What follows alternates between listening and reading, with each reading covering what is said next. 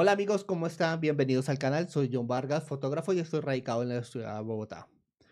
Hoy vamos a hacer este directo en el cual les vamos a contar diferentes cosas sobre las preguntas que me han venido haciendo en el canal. Y también vamos a responder todo lo que me hagan ustedes directamente a través de los mensajes. Y eso lo vamos a hacer ahora después de la intro.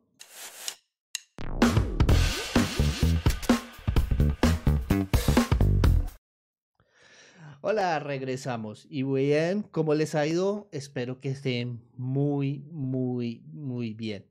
Vamos a hacer algunas cositas de darle respuesta a las preguntas que ustedes amablemente me han realizado a través de los diferentes comentarios de los canales, perdón, de los videos que están en el canal de YouTube. Hoy estamos haciendo algunas pruebas también con un nuevo software que estoy realizando. Entonces, espero que me digan si suena bien, si se está viendo bien y ese tipo de cosas. ¿Listo? Entonces, vamos a empezar con la primera pregunta. Entonces, la primera pregunta de Alex Romo 2425 en un video que era sobre un esquema de iluminación para fotografía en estudio. Ese video lo hicimos con una bellísima modelo que también vamos a ver si la vamos a tener nuevamente aquí en el canal. Ya depende de lo que ustedes digan. Y es, la pregunta es, ¿de dónde tomas inspiración para tus sesiones? Saludos desde Aguascalientes, México. Bueno, ¿De dónde se toma la inspiración? La inspiración se toma de muchísimas partes. Yo los invito a ustedes a que estén consumiendo todo el tiempo material, no solamente de fotografía, sino también de cine, pintura, poesía, estén leyendo, estén mirando todo a su alrededor. De ahí realizamos la inspiración, o por lo menos de ahí yo tomo la inspiración para poder realizar este tipo de cosas. También lo hago viendo material que suben otros fotógrafos en redes sociales como Instagram, Vero y ese tipo de redes sociales que ustedes saben que tenemos a nuestra mano. Acá les estoy dejando las redes sociales mías para que los que quieran me puedan seguir. Y Alex, muchísimas gracias por escribirme y más desde la Ciudad de México. Me parece genial. Ah, por aquí tenemos a Rafael Eduardo Correa Altanero que se suscribe al canal. Muchísimas gracias, Rafael. Espero que todo esté funcionando muy, muy, muy bien para ti. ¿Listo? Eh, vamos a ver. ¿Qué, ¿Qué otra pregunta tenemos por acá? Tenemos una pregunta de 0x. 0x 0424 en el video de que realicé sobre una red social que también es muy interesante que se llama Vero. Esta red no ha despegado del todo, aunque tiene cosas muy muy interesantes como el tema de la censura para las personas que nos dejamos a la fotografía de lencería y de desnudo y ese tipo de cosas. En esa red no hay ese tipo de, de censura. Eh, la busqué por Play Store, pero no la encuentro. ¿Puedes enviarnos el link? Claro que sí. El link es muy fácil, es simplemente eh, entrar ya sea a la Play Store y buscar Vero. También la pueden hacer a través de la plataforma de PC. Esta plataforma está tanto para Android, para Mac, está también para Microsoft, bueno, para todos los diferentes medios, inclusive para Linux. Entonces es una muy buena alternativa para que ustedes puedan exponer sus fotografías. Y ellos pueden hacer diferentes cosas. Ahí en el video yo les hablé de que podíamos hacer cosas como eh, anexar videos. Oh, Gerardo Martínez se suscribió. Muchísimas gracias, Gerardo. Eh, podemos hacer no solamente subir fotografías, sino también videos y link de videos que nosotros tengamos. Por ejemplo, yo subo allá también a veces los links de los diferentes videos que estamos haciendo acá en el canal de YouTube. ¿Sí? Eh, continuemos con otra pregunta. Entonces, en el video de cómo adaptar la cámara a un telescopio, este video lo realizamos, mm, salimos de, de paseo y nos fuimos a una ciudad, bueno, a un pueblito muy cercano que se llama Villa de Leiva. Y allá realicé este video. Es un sitio que es muy recomendado y va muchísimas personas en el mes de agosto. Tienen un festival de cometas genial. Y entonces Orion Lang GJ9413 cuando son cámaras digitales como la B600, ¿cómo se hace? Entonces, estas son unas cámaras muy especiales. Es como la cámara Nikon Complex B600. Bueno, esta cámara realmente lo que pasa es que el lente no se le quita, eh, tiene el lente fijo. Entonces, esta cámara también se puede adaptar al, al telescopio. Vamos a buscar la cámara aquí un momentico y se las muestro. Listo, Nikon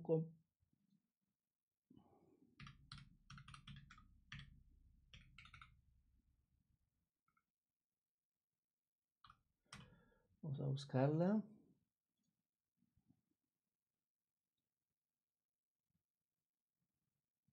un segundo, la buscamos. Listo, entonces vamos a ver esta cámara. Acá la tenemos. Esta cámara es la cámara que nos estaban preguntando. Es este tipo de cámara que es una cámara a la cual no se le pueden quitar los lentes, pero estas cámaras tienen unas cosas geniales y es que tienen un zoom muy muy largo. Este tipo de cámaras también se pueden adaptar al telescopio, sin embargo es con otro tipo de montura. Eh, esta cámara se adapta eh, como foco primario para poder realizar las, las fotografías con el telescopio. Lo que pasa es que como lo adaptábamos con la otra cámara, esa cámara tenía la, la posibilidad de quitar los lentes, entonces por eso de pronto la duda de él. Pero sí hay algunos accesorios diferentes para poder colocar esta cámara. Simplemente viene un accesorio que se coloca en la zapata y eso permite que podamos colocar directamente la cámara frente al telescopio.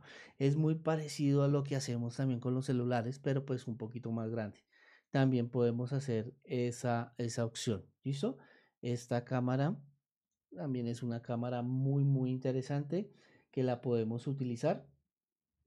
Sin embargo, tiene la limitación comparada con la otra cámara y es que no le podemos colocar el tema de, de cambiar los diferentes lentes y eso nos puede ayudar un poquito más a tener otras distancias focales y bueno, diferentes cosas. Pero con esta cámara también lo podemos hacer. Entonces, eh, inclusive lo podemos hacer, colocar cámaras, no solamente reflex, ni mirrorless, ni como esta cámara que estamos hablando, que es la Nikon, sino que también lo podemos hacer con celulares. Venden diferentes accesorios para poder colocar las diferentes cámaras. ¿Listo?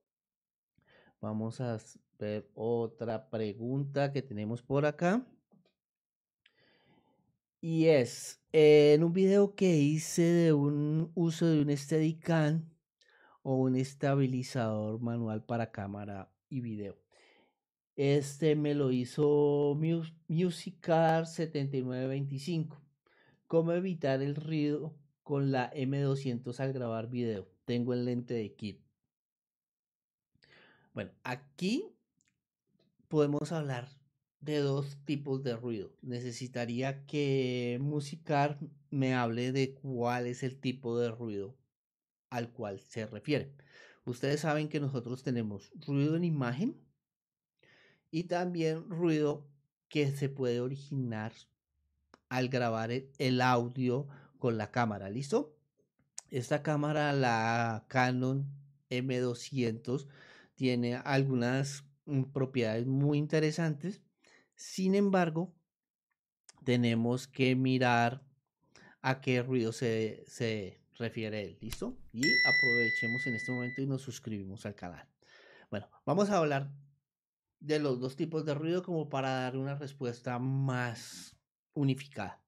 Hablemos primero del ruido digital. Este ruido se ocasiona cuando estamos realizando grabación de video en condiciones de muy baja luz, lo que conlleva a poder tener una exposición correcta, tener que subir el ISO si el lente de, kit, como en este caso él nos dice que tiene el lente de kit, no nos permite tener una imagen con una exposición correcta. Entonces ahí lo que uno hace es que toma del ISO para poder tener esa exposición correcta. Y como ustedes saben, a forzar la cámara a unos ISOs muy altos, entonces empieza a salir ese ruido en la imagen que no se ve tan chévere. Entonces ahí la única forma de evitar el ruido es tener unas luces lo suficientemente potentes para poder iluminar la escena y que no nos salga el ruido digital en la parte de la imagen. Ahora, si se está refiriendo al ruido del audio, que no queremos un ruido, un audio con una distorsión de sonido, entonces ahí lo que hacemos es que esa cámara no tiene la posibilidad de conectar un micrófono externo directamente a la cámara, no tiene ningún jack para poder hacer eso. Entonces lo que yo hago, porque yo tengo esa cámara, la M200, es que sincronizo el audio con eh, una grabadora externa. Entonces eso es muy sencillo, ya sea con una palmada o simplemente los diferentes programas de edición que nosotros tenemos. Eh, por ejemplo, Premiere, eh, por ejemplo, DaVinci Resolve, ellos tienen la posibilidad de sincronizar automáticamente el audio, ya sea por tiempo o por forma de onda. Entonces, te recomiendo que si lo que es el problema tuyo es el ruido del audio, entonces con una, con una grabadora externa grabes el audio, puede ser con un micrófono lavalier o con un micrófono de escopeta o puede ser con otro tipo de micrófonos que ustedes tengan. Entonces, con ese micrófono lo conectas a la, a la grabadora y con la cámara grabas el video. Una vez estamos en edición, entonces lo que hacemos en edición es que unimos los dos audios, dejas el audio más limpio que sería el de la el de la grabadora, y ese es el audio que tú, que tú subes. Espero haberte eh, con esto respondido la, la pregunta en sus dos partes. ¿Listo? Bueno, ¿cómo les ha ido? Espero que me digan cómo se encuentran. También si ustedes me están escribiendo desde otra parte diferente, me gustaría saber desde qué parte me están escribiendo y con muchísimo gusto les mando un saludo. ¿Listo? Además, Hoy estoy probando algo del chat, entonces para que ustedes me escriban a ver si eso está funcionando, me parecería chévere. ¿Listo? Vamos a ver.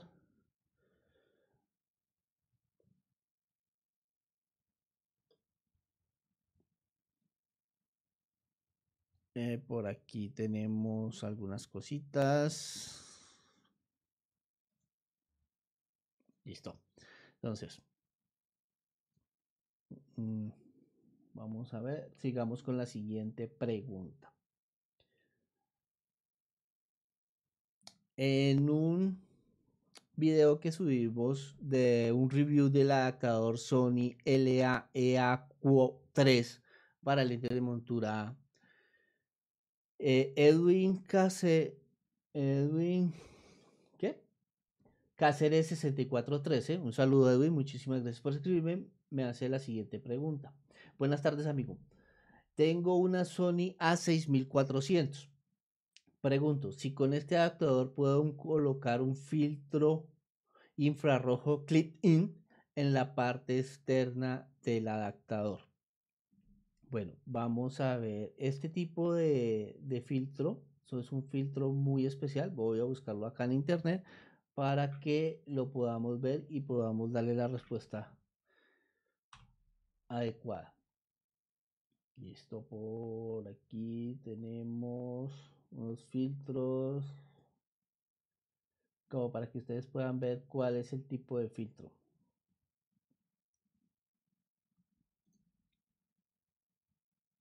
Ok, con esta imagen acá de la podemos ver. Entonces vámonos para este. Este es el filtro del cual él habla. Bueno, este adaptador lo que hacemos es que nos permite colocar lentes de montura A, en el caso de Sony específicamente, en cuerpos que traen montura E. Entonces es un adaptador que va entre el cuerpo de la cámara y el lente. Ahora, el filtro del cual nos habla son este tipo de filtros que están acá. Son este tipo de filtros. Estos filtros van delante del sensor de la cámara. Con este adaptador sí se podría colocar este tipo de filtros porque no tendría ningún inconveniente porque el filtro está en la parte de atrás. Listo, como lo ven aquí en la figura si va, vamos a ver, son este tipo de filtros, son unos filtros muy interesantes, tienen algunas cosas interesantes, yo no los he probado todavía, pero sí he visto algunas fotografías que realizan con estos filtros. Lo que veo con este filtro es que hay que tener mucho cuidado de en el momento de colocarlo no dañar el sensor. Hay que tener como mucho cuidado con este tipo de cosas pero pues es una cosa como interesante. Me gustaría ver las fotografías con ese tipo de filtros, es como, como, como interesante, ¿no? Es algo nuevo, chévere. Bueno, yo no lo conocía, pero veo que es como interesante. Entonces vamos a ver por aquí. Saludos a todas las personas que están por acá. Vamos a ver. ¿Qué otra pregunta tenemos por acá? Ok. Ok, por aquí tenemos otra pregunta muy interesante. Bueno, espero que la estén pasando bien y no se les olvide suscribirse al canal si no lo han hecho, a compartirlo en sus redes sociales. Hoy estamos pasando un tiempo chévere con ustedes. Entonces vamos a cambiar y miremos acá. Entonces, MK, no, MCKLARO en un video de una review la cámara Sony Alpha A68. Es una cámara que, no sé, ven muchísimo ese video y es una cámara bastante viejita. Es una cámara eh, de espejo. Vamos a ver, entonces él me escribe. Hola John, ¿podrías hacer un video para configurar esta cámara para video, porfa? Ya que he intentado tener enfoque manual y no ha dejado tener ajustes manuales y viceversa. Con ajustes manuales no puedo enfocar en automático. Bueno, como les acabo de decir, es una cámara que es una cámara ya muy, muy, muy viejita. Entonces, la tecnología en esa época cuando salió esa cámara tenía algunas falencias. Yo tengo esa cámara hace rato. Y en esa cámara era una cámara que estaba dirigida muchísimo al tema de fotografía. Cuando ellos eh, generaron esta cámara todavía no estaba muy desarrollado el tema del video en las cámaras.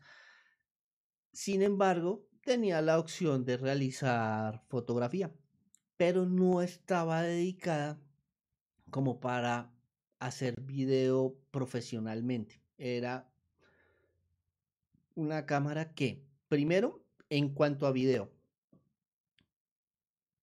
tenemos que subir demasiado el ISO y eso nos genera muchísimo ruido. O iluminar demasiado la escena para que la cámara no genere ese ruido, ya que en ruidos altos, ya sea de 800 ISO, ya se nota muchísimo ruido. Fuera de eso, esa cámara, si yo hago como él bien lo dice, trato de utilizar los ajustes manuales para poder realizar el video, automáticamente se pierde el, el, enfoque automático. Ya no puedo enfocar automáticamente, solamente puedo enfocar de forma manual. Si yo quiero tener el enfoque automático, entonces tengo que mandar la cámara a, grabar y ella se va normalmente al automático P. Pero, eh, entonces, yo estoy grabando, sí me está enfocando, pero todo el tiempo la cámara está cambiando los ajustes internos. Entonces, se ven unos cambios muy drásticos en la iluminación, y en, en ese tipo de cosas. Y la verdad, el video no es tan bueno en este tipo de cámaras. Eh, por eso las cámaras, este tipo de cámaras no funcionan muy bien. Yo lo he hecho con la Alpha 37, con la Alpha 68 y esas cámaras no para nada, no funcionan para nada, para nada bien cuando se trata de hacer esas, ese tipo de cosas. Entonces, la verdad no funciona bien, no funciona para nada bien. Entonces, es una cámara que no, para ese tipo de cosas no funciona bien. Entonces, la, eh, este tipo de cámaras, espérame un segundo. La A68 no sirve para video. Entonces, espero que eso haya resuelto tus dudas. Sin embargo, si ya manejamos algo muy controlado, teniendo luces, dejando todo el sitio donde vamos a grabar totalmente cerrado, que solamente las luces que estamos utilizando no vayan a cambiar, que sean luces LED, que mantengan una temperatura constante. Se pueden hacer algunas cosas interesantes con video, pero pues es algo no tan versátil como las cámaras de hoy. Yo tengo también la Alpha 6000 y con esa para grabar video es muy diferente a lo que se hace con la Alpha 68. Entonces, eh, por eso les decía, ¿listo? Entonces, sigamos con las diferentes preguntas. Espero que le estén pasando bien. Entonces, vamos a ver. Eh, tengo un video el cual hablé sobre el exposímetro manual en la fotografía. En esa ocasión estábamos hablando con el Seconic L308S, que es un exposímetro muy utilizado en la industria y realmente es un exposímetro muy económico dentro del valor de los exposímetros. Los exposímetros no son tan baratos y este es sencillito de manejar. Entonces, Mariano Lorenzo Mongues 5056 me hace la siguiente pregunta. ¿Sería tan amable explicar cómo se mide la potencia del flash? Bueno, la potencia del flash. Entonces, para ahí estamos, ahí estaríamos hablando del número guía. El número guía es un número que el fabricante nos entrega también nos entregan diferentes tablas para poder manejar el flash y poder manejar esos diferentes ajustes. Entonces, pero con el exposímetro lo que hacemos es lo siguiente para medir la potencia del flash. Y como siempre hay dos respuestas. Una es en la parte de averiguar el número guía real del flash y el otro es medir la potencia para poder colocar esa configuración en tu cámara. Te voy a dar la respuesta de ambos aspectos, ¿listo? En cuanto a cómo se mide la potencia del flash para el número guía, es muy fácil. Lo que hacemos es que colocamos el flash en una parte donde siempre va a estar. Lo podemos colocar con un trípode o algo. Medimos una distancia de un metro. Ya ese metro colocamos el exposímetro, disparamos el flash y con el exposímetro digamos que este es el, perdón, digamos que este es el flash y este es el exposímetro, que aquí hay un metro de distancia. Entonces, disparo el flash y el exposímetro me da esa lectura y me dice con esas características que acabo de disparar el flash, cuál es la exposición, eh, la, potencia que tiene ese flash. Nos lo da en, eh, en stop de, de apertura. Entonces, yo tengo que ir sabiendo que si lo disparo al 100% a un metro, entonces me da, no sé, un F11. Entonces yo ya sé que a un metro me da un F11, pero Recuerda que el exposímetro, el otro, la otra varias, eh, tiene dos variables, que es el ISO, lo dispararía a ISO 100, que es el ISO más pequeño, y lo dispararía a la velocidad de sincronización que tiene la, que tiene la cámara. Entonces, si yo necesito como aprender a manejar mi flash y siempre disparo un 125 AO, colocaría esos parámetros en mi, perdón, en mi exposímetro, que es este, y así podría tener una lectura adecuada. ¿Listo? Eso es para el número guía. Ahora, para la potencia del flash cuando voy a realizar una sesión de fotografía. Entonces yo lo que hago es que coloco a mi modelo, la, la paro en una parte donde ella siempre va a estar y coloco las luces a la distancia que yo quiero, dependiendo del modificador. ¿Y por qué digo dependiendo del modificador? Porque si yo estoy utilizando, por ejemplo, un Beauty Disc, el modificador se debe de colocar a una distancia de más o menos una vez o 1.5 veces el diámetro del beauty disc. Entonces, si estamos hablando de un beauty disc de 20 centímetros, entonces tendría que colocarlo a 20 centímetros de la modelo o máximo a 30 centímetros de la modelo para que el beauty disc haga lo que tiene que hacer. Si estoy haciéndolo con un octavos, entonces yo lo coloco, no sé, por ahí a unos 4 metros de la modelo, porque yo lo que necesito es que me ilumine completamente el cuerpo de la modelo. Entonces ya cuando tengo ubicado el flash con el modificador que voy a utilizar, simplemente le paso el exposímetro a la modelo. Ella lo coloca, se lo coloca acá en la parte de adelante y él tiene una bolita, que es una bolita blanca. Entonces se tapa el sensor del exposímetro con esa bolita blanca y se lo pone en la, por ejemplo, en la caja. Entonces, si tenemos el modificador a un lado, entonces yo lo que hago es que hago la lectura acá, que el exposímetro esté mirando al modificador. No lo hago acá, sino que lo hago acá o no lo hago acá, lo hago acá. ¿Listo? Entonces yo tengo el, modificador acá, acá coloco el exposímetro, disparo el, flash y es la lectura que me da el exposímetro. Entonces esa lectura, si yo ya sé que lo disparé con un ISO 100, con una velocidad de sincronización de un 125 AO y me dice que eh, la cantidad de luz que está cayendo es para realizar una fotografía en un F4, por decir algo, entonces yo coloco ese parámetro en mi cámara. Pero si a mí lo que me interesa es tener una mayor profundidad de campo porque estoy haciendo una fotografía, por ejemplo, de moda o para un catálogo y me están pidiendo unas fotografías de ropa, entonces lo que hago es que aumento la potencia del, flash para, por ejemplo, llegar a un F8. Ya si el flash no me da más, porque es un flash pequeño relativamente, entonces ya tengo otras dos opciones. Una opción es acercar el modificador, pero ya no me, no me va a iluminar lo que yo necesito que me ilumine. Esa es una opción.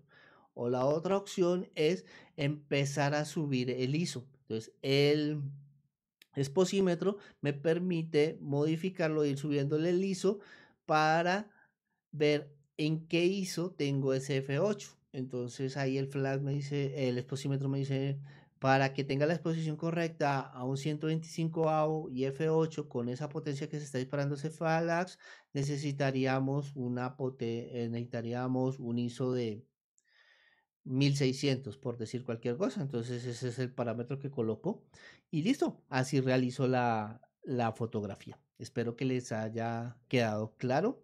¿Sí? Y si les quedó claro, no se les olvide darme like en el video. ¿Listo? Vamos a ver. Recuerden que también me pueden hacer diferentes preguntas a través del chat y yo las voy contestando. ¿Listo? Entonces vamos a continuar con esto. Eh, por acá. Estoy haciendo una serie porque pues además de la fotografía me gusta mucho la historia y estoy investigando mucho sobre historia de la fotografía, historia de los fotógrafos, fotografías que marcaron diferentes etapas, no solamente aquí en Colombia, sino también en el mundo. Y entonces he estado haciendo ese tipo de cosas, ¿listo? Entonces, Francisco González se suscribió, muchísimas gracias, un saludo para Francisco. Empecé esta serie que se llama Fotografías icónicas de la historia. Eh, él está realizado en estilo podcast. Entonces yo lo que hago es que investigo todo lo que tiene que ver con esa fotografía, eh, diferentes análisis que no solamente, pues que no los hago yo más, sino que veo diferentes fuentes que hablan sobre ese tipo de fotografías trato de hablar del contexto histórico, la biografía del fotógrafo que la realizó, bueno, ese tipo de cosas. Y una de ellas es una fotografía de José Raquel Mercado. José Raquel Mercado fue un líder sindical de aquí de Colombia, el cual fue secuestrado y asesinado por unos terroristas de aquí de Colombia, que son un grupo que es el M19. El M19 fue un grupo brutal de terroristas aquí en Colombia, aunque ahora están tratando de vender la imagen de que ellos son unos santos. Hay diferentes personas que militaron en ese grupo terrorista y ahora hacen parte de la política colombiana. Dentro de ellos el presidente actual de Colombia fue un miembro activo de esa, de esa guerrilla. Pero pues ellos llegaron a un acuerdo de paz y el acuerdo de paz realmente fue, ustedes dejen de hacer eso, de hacer terrorismo, métasen a la vida, hagan la posibilidad de entrar a la política y nosotros le echamos tierrita a todo, víctimas, todo, nada existió, todo bien y vuelvas en faros de la moral, que eso es lo que pasa. Yo sé que a algunos no les gusta, pero eso es realmente lo que pasó. Entonces, Walbani eh, me hizo una, una pregunta. Como por qué en verdad y realmente sería que los del M19 creyeron en nombre del pueblo que José Raquel Mercado era mejor muerto que vivo si luchaba por los trabajadores? Bueno, es una respuesta que yo no la puedo hacer. No puedo dar esta respuesta, no tengo ni idea. Sí, me tocó vivir durante algunas épocas de los cuales estaban estos criminales de lesa humanidad, pero pues como ya se les perdonó todo, pues ahora son honorables doctores, entonces no lo sé. Tendrías que hacerle la pregunta a el presidente de la República, porque el grupo al cual perteneció él mandó a ejecutar a José Raquel Mercado. Aunque ellos nunca lo van a justificar, nunca lo van a decir. Va a preguntarle por qué hicieron diferentes masacres y atrocidades como lo del Palacio de Justicia.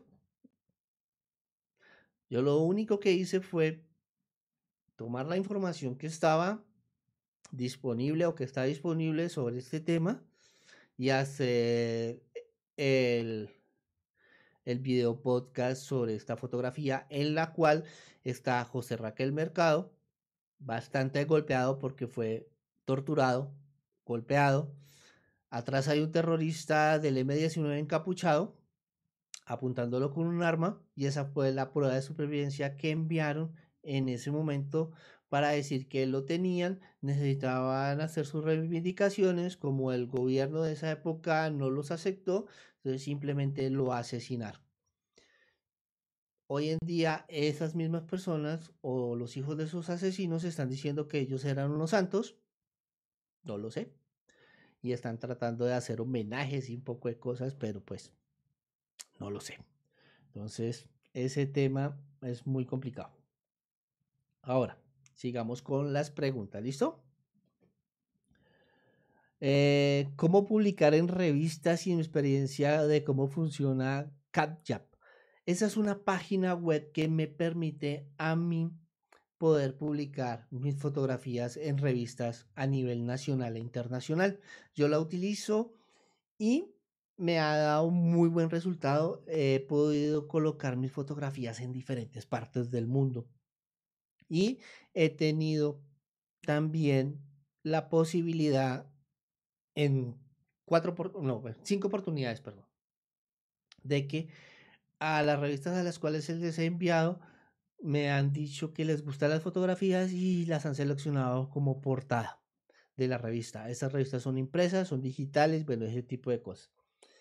Ahora, Mio Contreras 8889 eh, me dice, me hace una pregunta. ¿Te cobraron por publicar esas fotos en las revistas? es que yo he enviado y me dice que me cobran 79 dólares y hasta 109 dólares. ¿Me puedes dar información? Claro. Bueno, ahora, es, esas revistas, bueno, es una página en la cual nos permite unirnos fotógrafos, modelos, maquilladores, estilistas y también editores de revistas. Entonces, las revistas lo que hacen es que publican y dicen, mi revista es enfocada a boudoir y quiero para el mes de agosto hacer mm, publicación de fotografías de boudoir enfocadas, mm, no sé, a ver, inventemos algo. A lencería negra en unos sitios muy paradisíacos, por decir algo. Entonces, uno como fotógrafo, si tiene ese material o si le interesa muchísimo salir en esa revista, pues puede hacer diferentes colaboraciones y hacer una sesión de fotografía especializada para que salga publicada en esa revista. Eh, y así funciona. Ahora, CatWat tiene dos, dos modalidades. Una es que tú puedes crear tu cuenta totalmente gratuita o la otra es que tú puedes crear tu cuenta pagada. Entonces tú escoges. A mí la cuenta gratuita me funciona muy bien. Me da la posibilidad de hacer ocho publicaciones mensuales, que es más que suficiente. Yo nunca utilizo las ocho. Eh, en la cuenta que tú pagas te permite hacer publicaciones ilimitadas. Entonces, publicaciones ilimitadas, tú tienes tanto trabajo para mandar a las, a las revistas todos los días hacer una sesión de fotografía y mandarla a una revista. Mm, bueno, a algunos les parecerá chévere. Ahora, sí hay algunas revistas que aunque te dan la posibilidad de que tú mandes tus fotografías y te dan la oportunidad gratuitamente, para nosotros gratuitamente, de publicar nuestras, nuestras fotos, en algunas oportunidades. Si mandan un mensaje y te preguntan, esa revista, mira, mm, tus fotos me parecen interesantes, si quieres, págame X cantidad, como lo dice Mew, 79, 109 dólares, bueno, depende de la revista y yo te doy la portada. Bueno, ya depende de lo que uno quiera hacer, puede optar o no por esa, esa opción. Hasta ahora, las cinco portadas que yo he tenido, afortunadamente para mí, no he tenido que pagar absolutamente nada.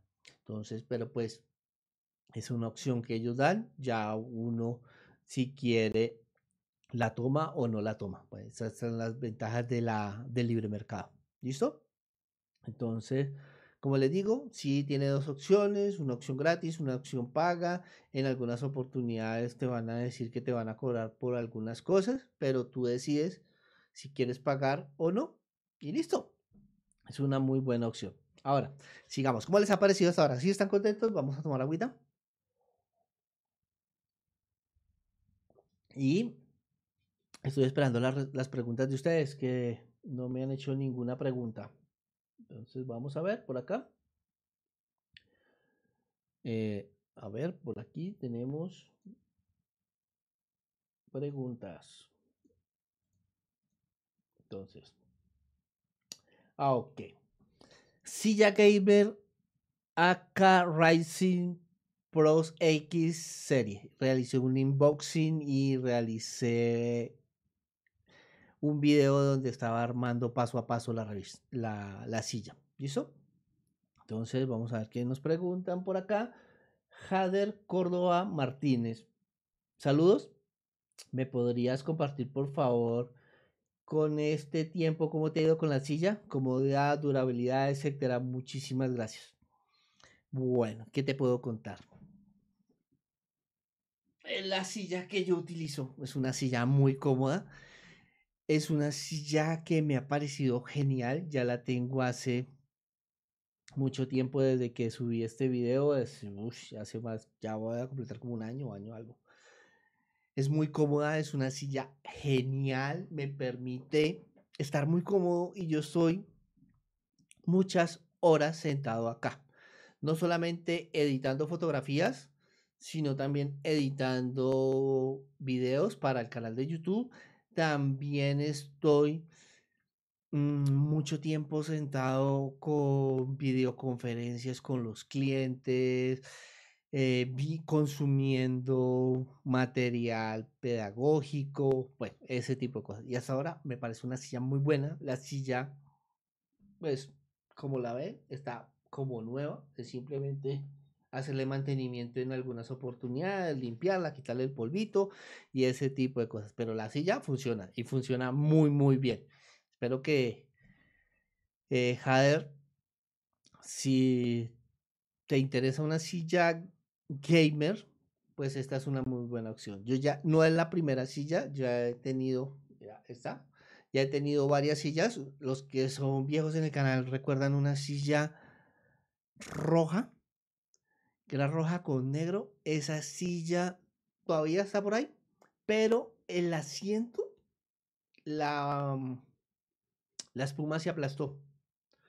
Entonces ya no estaba cómoda. Me tocó comprar un cojín adicional para poderme sentar y sentirme cómodo. ¿Sí? Eh, por eso, después decidí comprar esta. ¿Listo? Tengo otra silla también que era nacional, de producto nacional, la mandé a hacer. Eh, la mandé a hacer. Esa silla es muy dura. La espuma es muy dura. Casi no la utilizo por eso. Eh, ¿Sirve para lo que está diseñada? Sí. Comodidad comparada con esta, es más cómoda esta. Entonces, por eso más o menos les puedo decir de lo que hablo. ¿Listo? Entonces, pero pues todo depende del presupuesto que tengamos cada uno. Estas sillas no son tan baratas. O sea, la, la de la industria nacional que mandé a hacer con el diseño y todo lo eso, me salió, vamos a hablar de pesos colombianos, más o menos en unos 500 mil pesos.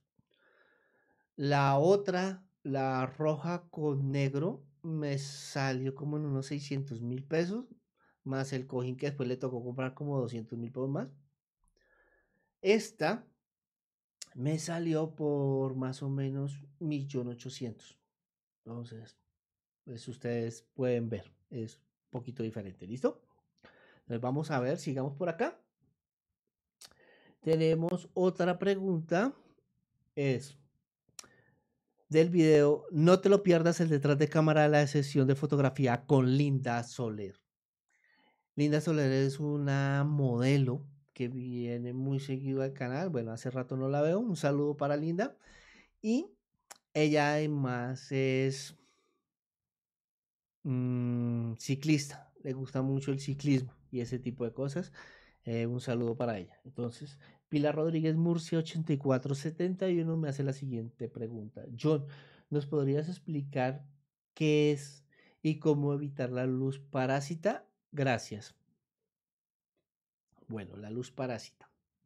Bueno, en este video que se lo recomiendo es un video en el cual estaba hablando que mi estudio es pequeño, mi estudio es pequeño y está todo pintado blanco. Entonces, para poder controlar la luz parásita, porque cuando yo disparo el flash, la luz empieza a rebotar por todos lados del estudio. Y si yo no quiero que una luz no deseada me impacte en, en, mi fotografía o me ilumine de una forma que yo no quiero a la modelo, yo utilizo unos flex. Son unos flex eh, por el lado negro, yo los utilizo por el lado negro, entonces lo coloco a ambos lados de la modelo. Eso evita, por ejemplo, este es el flex, entonces eso llega la luz, pega la pared, rebota, pega aquí en el flex, rebota otra vez, pero no puede pasar. ¿Listo? Y si la luz pega en la pared que está allá, rebota, pega aquí en el flex, pero como lo estoy colocando para la parte negra, él no rebota a la cara de la modelo. ¿Listo? Entonces por eso lo coloco por la parte negra. Esa es una opción con los flex. Otra opción es con, eh, con cartulina. Yo puedo colocar unas cartulinas negras al lado, al de la modelo y hace exactamente la misma función. Ya otras personas lo hacen con una lámina de icopor, pintan las láminas de icopor, le colocan unos soportes abajo y lo colocan a los lados de la modelo el icopor lo pintan por una parte de negro y por otra parte lo pintan de blanco o inclusive algunos que son tienen más creatividad y tienen más habilidad con las manos le pegan por una parte papel aluminio un poquito corrugado y eso también le sirve como un rebotador entonces yo eh, de esa forma es que controla la luz parásita listo para que tener la iluminación exactamente como la he pensado. Por eso para mí es tan importante los flex. ¿Listo? Sigamos por acá. Vamos a ver cómo les ha ido. ¿Tenemos alguna pregunta? Por aquí no. Listo, sigamos. En el video de cómo grabo los videos con la Canon M200 y las luces LED, ese video, eh, Aaron Morales me hace una pregunta. ¿Podrías decir de forma más específica cómo conectar el micrófono, por favor? Listo. Mm, ver. Bueno, no tengo por acá una grabadora, pero lo que hago es el micrófono. Yo utilizo para ese cuando estoy en el estudio yo utilizo un micrófono lavalier que es este que es el Rode, bueno, este es el, este es el emisor, este es el transmisor, este es el Rode, lo coloco aquí y este micrófono inalámbricamente se conecta con este otro módulo. ¿Listo? Este módulo trae un cable. Este cable es el que se conecta a la grabadora. En mi caso yo utilizo dos grabadoras. Una grabadora que es una Sony, que es muy sencillita, que la utilizaría con este. Pero también tengo otra grabadora que es la Zoom H4N Pro. Y esa la utilizo con este cable, que es el mismo cable, lo que pasa es que estoy colocando esto. Para poderlo conectar por la parte de los XLS. Creo que es así que se llama. ¿Listo? Así es que lo coloco.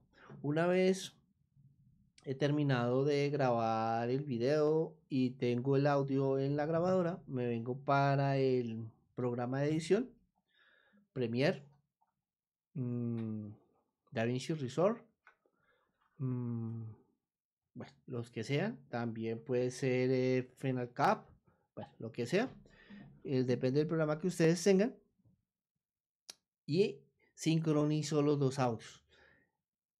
Depende del programa, hay unos que tienen sincronización automática de audio, otros no. Entonces yo siempre utilizo una craqueta y doy una palmada. Cuando doy la palmada, me queda un pico. Ese pico lo igualo en los dos audios y ahí ya me quedan los audios igualados. Entonces espero que con esa respuesta haya sido satisfactoria para aclarar tus dudas. ¿Listo? Un saludo. Entonces vamos a ver. Por aquí tenemos una pregunta más. Eh, hicimos una en la parte de del podcast de fotografías icónicas de la historia. Hicimos una sobre el muro de Berlín. Y en esa fotografía eh, ese. ¿Ese qué es, Nick? Mamertín 01. ¿Qué opina? Como dijo mi presidente, que nunca debe haber sido derrumbado el muro de Berlín. Bueno, el muro de Berlín. Yo hice un video exactamente sobre las diferentes fotografías que se tomaron el día que se cayó el muro de Berlín. Si tú miras esas fotografías, te das cuenta de que Alemania era una sociedad dividida, las familias estaban divididas, porque en una noche colocaron un muro dividiendo las dos familias. Cuando rompieron ese muro, que lo derrumbaron, se veían imágenes de abrazos, lloro, lloraba la gente, gritaba, estaba feliz, estaba contenta. Entonces no sé por qué dices que fue lo peor que le pasó a la humanidad. Yo creo que tienes que revisarte el chip y más si estás oyendo a este tipo, ¿listo? Entonces, no sé, para mí la caída del muro de Berlín significó un hito histórico. Además, de acuerdo a lo que dice Tunit, piensa, ¿de dónde pasaban? Las, las personas de dónde salieron corriendo todo el tiempo. ¿Del lado ruso hacia el lado occidental o se iban del lado occidental hacia el lado ruso? Eso creo que responde tu pregunta. ¿Listo? Listo. Hemos llegado al final de este video. Espero que les haya gustado. Y como siempre les digo, nunca, pero nunca dejen de hacer fotos. Espero que me sigan eh, mostrando su apoyo a través del like, que se suscriban a este canal si no lo conocían y nos vemos en una próxima oportunidad. Hasta luego.